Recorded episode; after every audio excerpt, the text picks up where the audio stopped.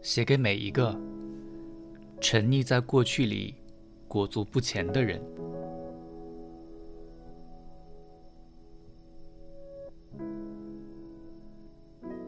从现在开始，相信爱情。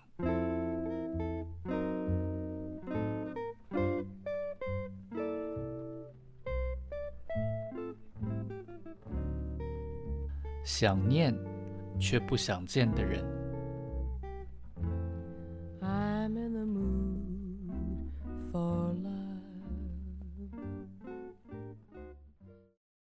而我的爱是我自己的。没有人的爱是一模一样的，你经历过，所以很清楚。也就跟人一样，只有很像的人。但却找不到一模一样的两个人。然而，爱情成败就是在一些小细节上头。就因为这些人与人之间不同的细微，所以你跟他产生了电流，而跟他却永远都只能当朋友。在谈了几场恋爱之后，你才发现，原来所谓的身高。体重、星座，或是幽默感，其实都只是你想望的恋爱对象的原型罢了。但真的要在一起，靠的都不是这些。也所以，你交往过的对象，都让你的朋友感到惊讶。细枝末节，才是决定一段感情成败的关键。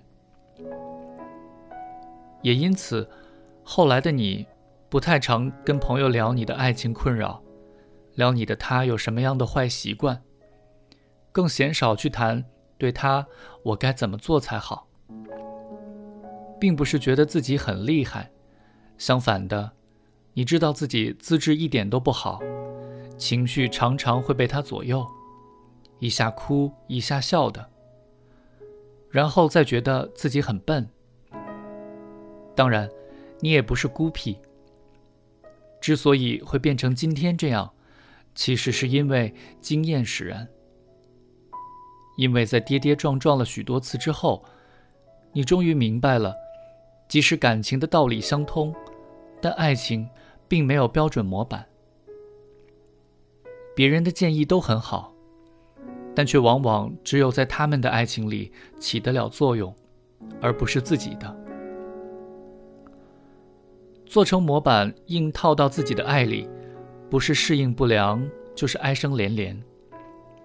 因为他的他不是你的那个他，而你也不是他，所以模仿他们的恋爱模式，怎么都让你像来到异地一样。不仅是有时差，还外加水土不服。你当过几次爱情工厂的打板女工？现在想开始试着学习当领班，而你也发现，有时候自己之所以要问，其实并不是在找解答，而是在找借口。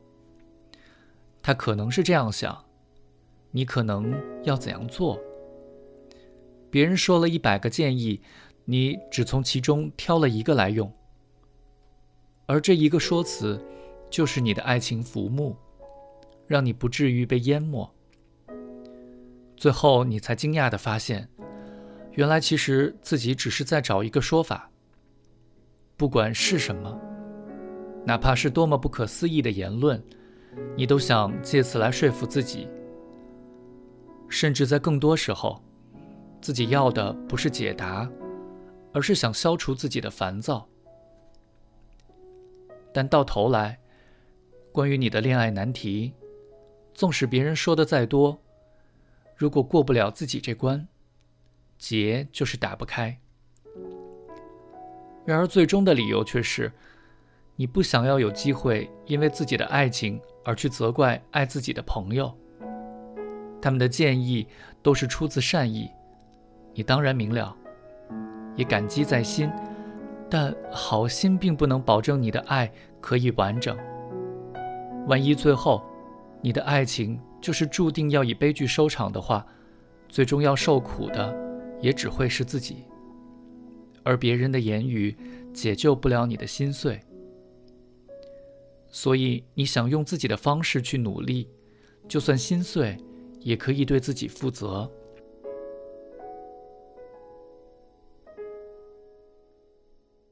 当然，当然，你也知道，那些关于爱情的疑惑，并不会因为不问就消失。但是，你也发现，更不会因为自己问了，问题就能解决。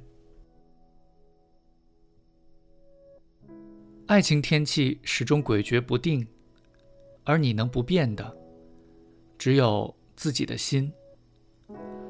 虽然你还是会在爱情里彷徨，巨大的不安常会侵蚀着你，只是你不再试着从外面寻找答案，因为关于你跟他，只有你自己清楚。